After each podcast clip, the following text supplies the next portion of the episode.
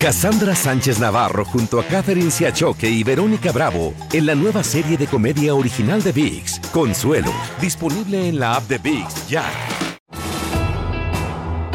Bienvenidos al podcast de Noticiero Univisión Edición Nocturna. Aquí escucharás todas las noticias que necesitas saber para estar informado de los hechos más importantes día con día.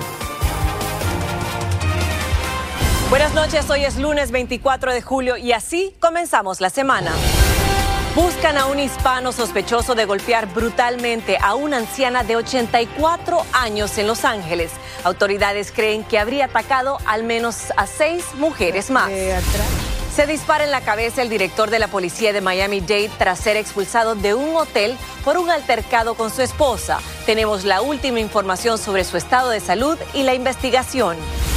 Analizan el comportamiento de tiburones ante la posible exposición a la cocaína arrojada al mar por narcotraficantes en las costas de la Florida.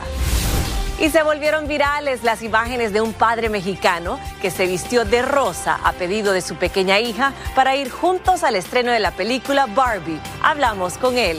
Ella feliz me traía de la mano por todo el cine. Este es Noticiero Univisión Edición Nocturna con León Krause y Malti Interiano. Muy buenas noches. La autoridad en Los Ángeles está buscando intensamente a un hombre hispano, parece ser, que es un presunto agresor en serie de varias mujeres. La víctima más reciente, una anciana de 84 años, se quedó muy mal herida por la paliza que le dio esta persona. Y la policía León dice que tiene otras cinco mujeres también afectadas violentamente que también serían víctimas de este delincuente. Dulce Castellanos nos tiene más. Esta mujer podría ser la más reciente víctima del agresor en serie, Sergio Andrew García, de 21 años, a quien se le ha vinculado con por lo menos seis ataques. Le quebraron la mandíbula y la nariz. La toqué a ver si estaba bien, estaba viva. La señora Angélica, de 84 años, fue identificada en esta página de GoFundMe como una de las víctimas de García. A ella supuestamente le robó y la dejó hospitalizada. Me aventó al piso. En el piso ya me empezó a dar puñetazos. La señora Rosalina Martínez, de 67 años, es otra de las víctimas y continúa recuperándose después de la brutal golpiza que recibió a manos del sospechoso. Sí se siente eso, ese temor, porque ya no se siente uno segura ni en su propia casa. Porque yo estaba limpiando mi casa, estaba yo en mi casa, pero a la hora muy, muy equivocada. Ahora su familia también pide donaciones debido a la cirugía que necesitará para la fractura en su nariz. Está difícil viéndola así, por, por poco a poco está haciendo, se está haciendo mejor, pero sabemos que mi mamá es muy fuerte. Las autoridades informaron que García es considerado una amenaza para el público y piden la ayuda de la comunidad para localizarlo. Hemos visto que en las redes sociales gente comenta que la persona a lo mejor está en otro país o está en otras partes del sur de aquí, los- del sur de Los Ángeles, pero no podremos confirmar esa información. La búsqueda del sospechoso se ha complicado debido a que no parece utilizar las redes sociales, no tiene cuentas bancarias o un vehículo registrado a su nombre. García es descrito como un hombre hispano, mide 5 pies 5 pulgadas y pesa 180 libras. Las denuncias se pueden hacer de manera anónima. En Los Ángeles, Dulce Castellanos, Univisión. Y esto se veía venir, me parece, la mujer de Alabama que dijo que vio a un bebé, a un niñito al costado de una carretera y cuando se detuvo fue secuestrada, ahora ya aceptó que inventó toda esta historia. Cuando los familiares de Carly Russell denunciaron su desaparición, la policía lanzó una búsqueda, pero hoy el abogado de Russell declaró que ella no vio a ningún bebé el 13 de julio y tampoco fue secuestrada. La policía está analizando si le presenta cargos. Y la policía de Nueva York continúa excavando en el patio de la casa del presunto asesino en serie Rex Huerman. Los investigadores buscan evidencia sobre otras posibles víctimas de Huerman, quien está acusado de asesinar a tres mujeres. Blanca Rosa Vilches fue hasta Massapequa y nos tiene más. Esta mañana los investigadores continuaron con las excavaciones en el patio trasero de Rex Hewerman. Agentes de la policía y médicos forenses trabajaron analizando y retirando evidencias pertinentes a la investigación. Es un tipo de tecnología diferente que nos permitirá identificar algo que podamos llevarnos para someterlo a mayores pruebas, dice el nuevo jefe de la policía, quien reabrió el caso el año pasado después de asumir el cargo. La teoría es, este hombre obviamente mató múltiples mujeres y las puso en donde encontraron los cuerpos. So, tienen que estar seguros y ver y investigar si hay más cuerpos enterrados en su casa. Los investigadores lograron identificar la semana pasada un arsenal en una bóveda en la casa de Hewerman. Hallaron 200 armas, casi la mitad de ellas con licencia. Rex Hewerman fue formalmente acusado la semana pasada de asesinato de tres mujeres cuyas edades oscilaban entre los 22 y los 27 años y que desaparecieron en el 2010 cerca de la casa de Hewerman. Las autoridades estiman que tienen para el resto de la semana en estas investigaciones aquí en su casa. No descartan, sin embargo, que hagan más excavaciones en todas las otras propiedades que tiene el acusado fuera del estado. En Mazapicua, Nueva York, Blanca Rosa Vilches, Univisión. La policía encontró restos humanos dentro de tres maletas en Delray Beach, en Florida. Después de recibir una llamada de alguien que vio algo extraño, la policía encontró las maletas con los restos de una mujer de mediana edad, blanca o hispana, con eh, cabello color café. La víctima llevaba una camiseta sin mangas y pantalones cortos negros. La policía pide que cualquier persona con información se comunique con las autoridades. Se pegó un tiro el jefe de la policía de Miami-Dade en una autopista después de abandonar un hotel donde tuvo aparentemente una discusión con su esposa. Andrea León nos cuenta qué han dicho las autoridades sobre la investigación. Alfredo Freddy Ramírez asistió a una conferencia de la Asociación de Jefes Policiales en Tampa, Florida, este fin de semana. Allí habría estado involucrado en un incidente doméstico con su esposa, según la policía del condado de Hillsborough, por el que los hicieron abandonar el hotel en el que se encontraban. Luego, al regresar a Miami y en plena carretera, ella llamó a la línea de emergencia para informar que su esposo se había disparado en la cabeza. Ramírez, de 52 años, fue trasladado a un hospital de Tampa, donde fue sometido a una operación y permanece en condición crítica pero estable, según informó la alcaldesa de Miami-Dade en un comunicado. En él también dijo, lo único que importa en este momento es el bienestar del jefe Ramírez. Daniela Levin Cava nombró a la subdirectora Stephanie Daniels como directora interina del Departamento de Policía y deseó una pronta recuperación para Ramírez. Otros funcionarios, congresistas, agencias policiales y políticos de Florida se unieron a esos deseos. Alfredo Ramírez está casado con su novia de la secundaria y con ella tiene cuatro hijos. Uno de ellos siguió sus pasos y también es policía en este, el departamento policial más grande del sureste del país. Ramírez ha sido parte fundamental del Departamento de Policía de Miami-Dade desde 1995. Se unió después de graduarse de la Universidad de Miami con una licenciatura en sociología. Pasó por casi todos los puestos y en 2020 se convirtió en su director. En 2022 fue promovido por la alcaldesa Daniela Levin Cava para liderar también el equipo de bomberos del condado y actualmente se está postulando para el puesto de alguacil de Miami-Dade por el Partido Demócrata. En Miami, Florida, Andrea León, Univisión. Gracias, Andrea. Y en Ohio investigan por qué un agente ordenó a su perro policía atacar a un camionero afroamericano cuando tenía las manos en alto tras una intensa persecución. Además, este mismo oficial ignoró los pedidos de otros agentes de no soltar al perro porque el conductor ya se había rendido, estaba de rodillas y no estaba armado. El incidente empezó porque el camionero se negó a detenerse porque su vehículo no tenía guardafango posterior. Estás escuchando la edición nocturna de Noticiero Univisión.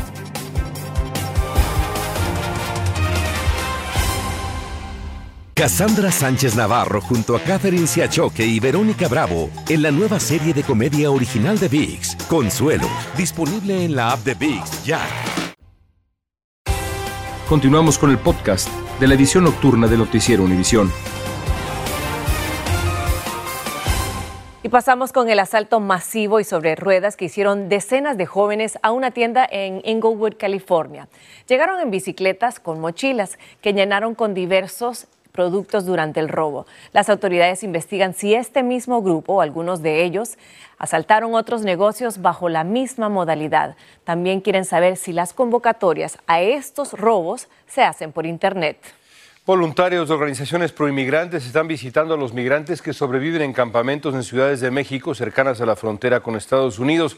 Allí están denunciando abusos y maltratos contra las personas que solo buscan un futuro mejor. Desde Reynosa, en Tamaulipas, Reina Rodríguez nos lleva a conocer a estos voluntarios. Estamos aquí presentes para decirles que su vida es valiosa. Miembros de organizaciones proinmigrantes a lo largo de la frontera se pronuncian en contra de maltrato a personas que solo buscan asilo en los Estados Unidos. Durante todo este tiempo han pasado por una infinidad de abusos, de abusos a derechos humanos.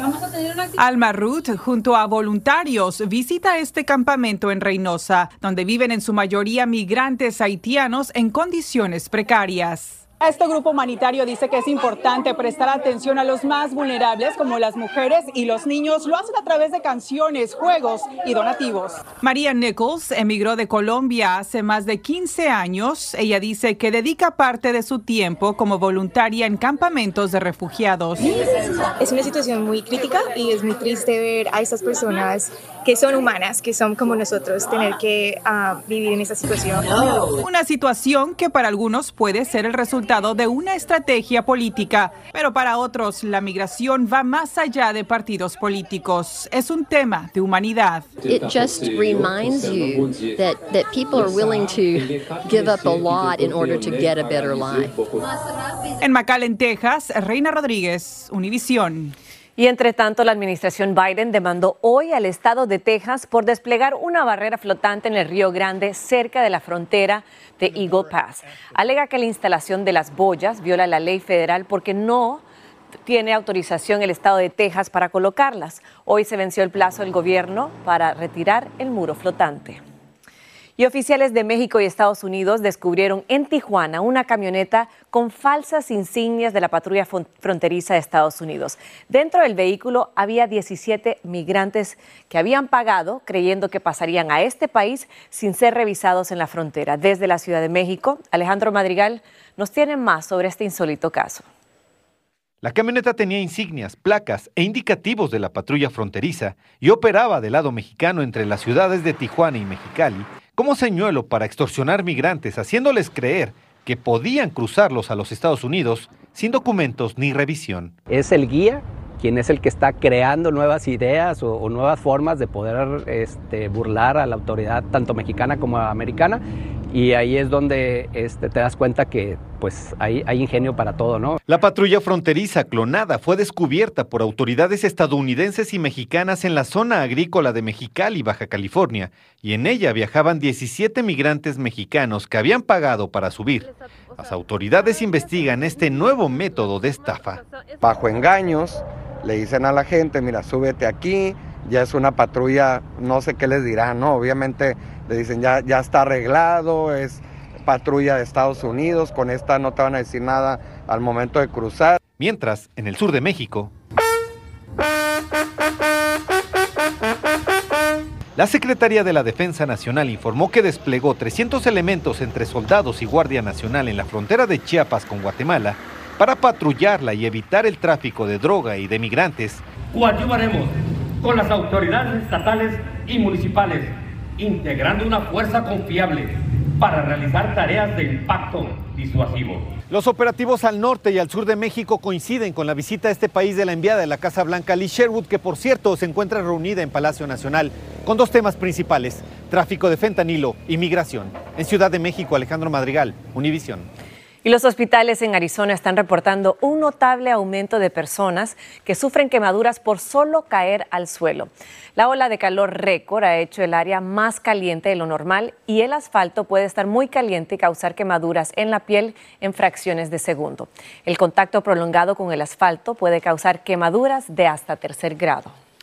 Y ahora vamos con un estudio muy interesante publicado en Pediatrics que dice que ver la televisión desde niño está relacionado directamente con la salud en la edad adulta. Y es que, según este estudio, los niños y adolescentes que pasaron más tiempo mirando la televisión tenían un uso menos eficiente del oxígeno, tenían la presión arterial alta y mayores tasas de obesidad a mediados de la edad adulta, por lo que los expertos recomiendan atención a los padres que limiten evidentemente el tiempo que sus hijos pasan en pantalla fomenten la actividad física al aire libre y por último procurar siempre una dieta saludable evitando el azúcar y también el exceso de sal.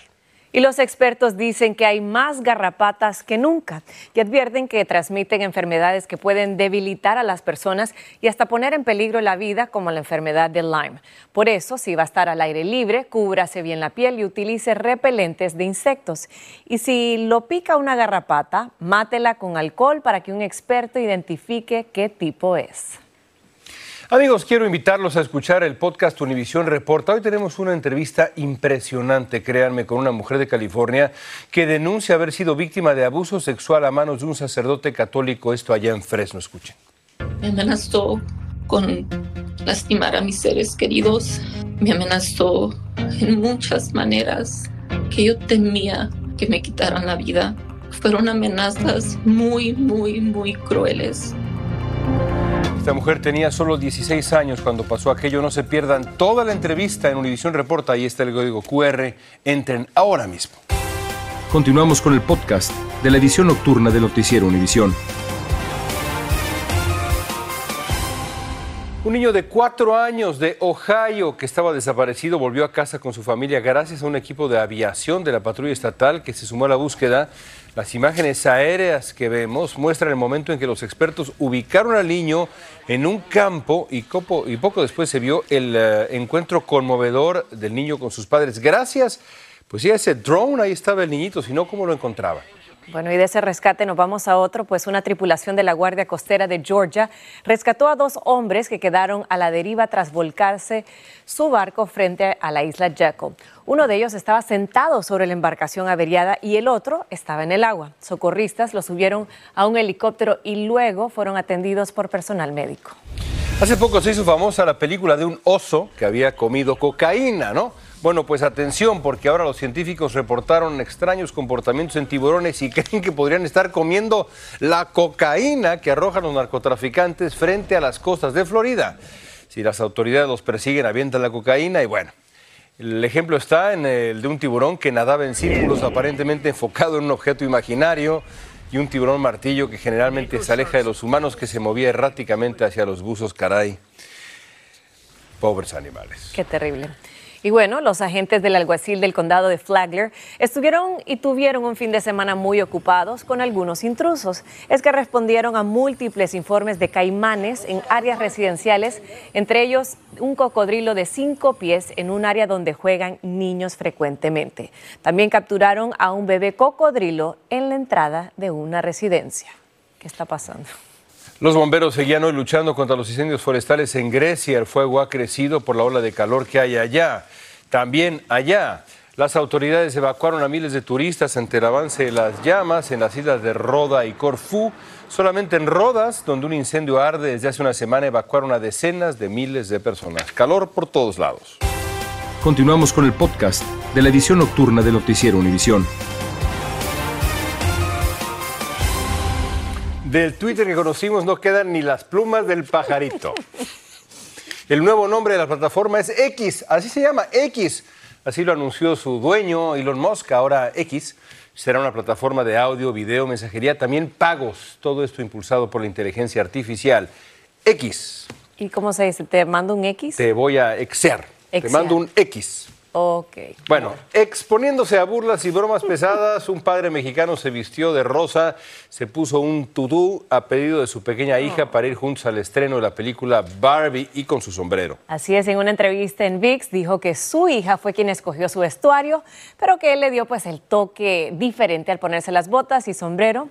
El hombre dijo que lo tomaron por sorpresa las reacciones que provocó su vestuario. Escuchemos.